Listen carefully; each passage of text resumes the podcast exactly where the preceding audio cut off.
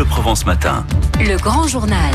Signé Roman Porcon, il est 7h19. À Porquerolles, envahi par les touristes, avec 3 à 4 000 personnes par jour l'été sur l'île. Laurence Conanzi, bonjour. Bonjour. Vous êtes présidente de la commission tourisme de la CCI du Var. Porquerolles séduit donc de plus en plus de monde, trop de monde même. Bah, trop de monde, oui, sur des périodes qui sont quand même déjà chargées. Alors c'est pas 3-4 000, hein, c'est 3-4 000 par certaines navettes, mais le, le, le pic peut monter jusqu'à 10 000 personnes par jour. C'est euh, un million, pardon, un million de visiteurs par an.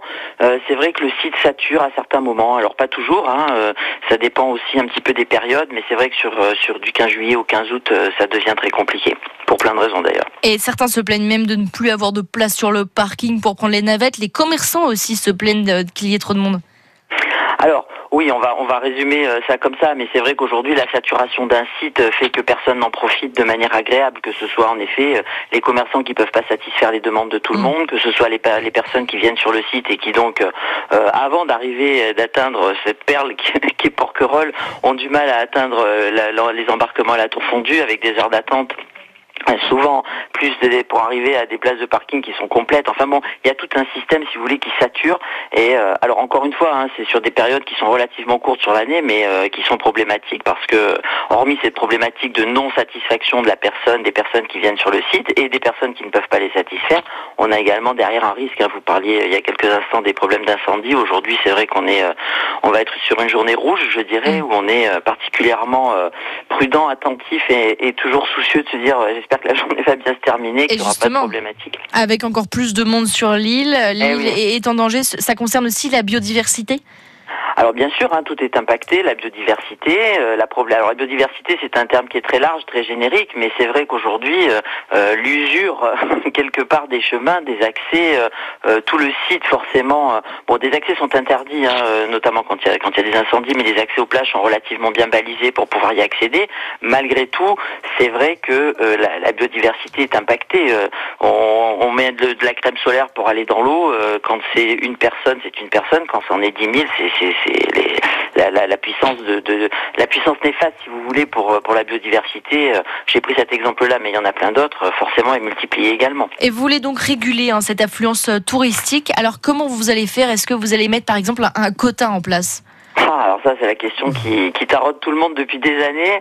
Euh, le parc national a mis en place une démarche qui est une démarche de calcul de la capacité de charge. Hein. Euh, on est en train d'essayer de voir à quel niveau on va pouvoir poser un curseur euh, pour dire ben, là au-delà de au-delà au-delà de tant de personnes, ça va être compliqué. Alors c'est compliqué parce que euh, on est sur une île, donc on a des personnes qui viennent avec des navettes, on a des personnes qui viennent en bateau, les plaisanciers, des personnes qui viennent à la journée, des personnes qui viennent à la semaine.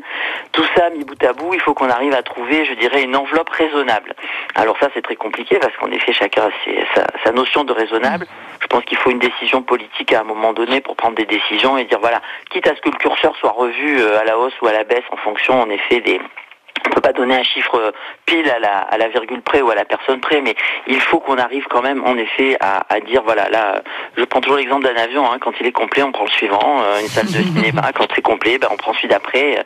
voilà, par un système peut-être aussi euh, euh, de réservation par par internet, qui fait qu'aujourd'hui, on peut réserver son billet d'avion, enfin son billet de bateau et, et, et sa place d'hôtel ou sa journée, enfin avec avec un, un, un seuil de saturation qui aurait été déterminé à l'avance. Merci en tout cas. Laurence Cananzi, présidente de la commission tourisme de la CCI du Var, d'avoir été en direct avec nous. On comprend l'île de Porquerolles, victime de son succès. De son succès elle est si belle en même temps, c'était un joyau. Je me permets encore un petit mot, c'est surtout aussi que je suis exploitante d'un hôtel sur l'île. Hein. Ah je, sais un peu de quoi je parle. Ah D'ailleurs, Laurence, j'en profite pour rappeler, on en a parlé hier, les sixièmes tournées du beau camion qui livre. C'est installé, s'installe chez vous à Porquerolles, ça c'est joli aussi. On en parlait hier sur France Bleu Provence matin. De la lecture pour tous, Romane. Eh ben, et toutes, accessible avec euh, un beau moment à Porquerolles. Merci Laurence, merci, beaucoup. Merci, au revoir. Euh, interview à écouter sur francebleu.fr, bien sûr.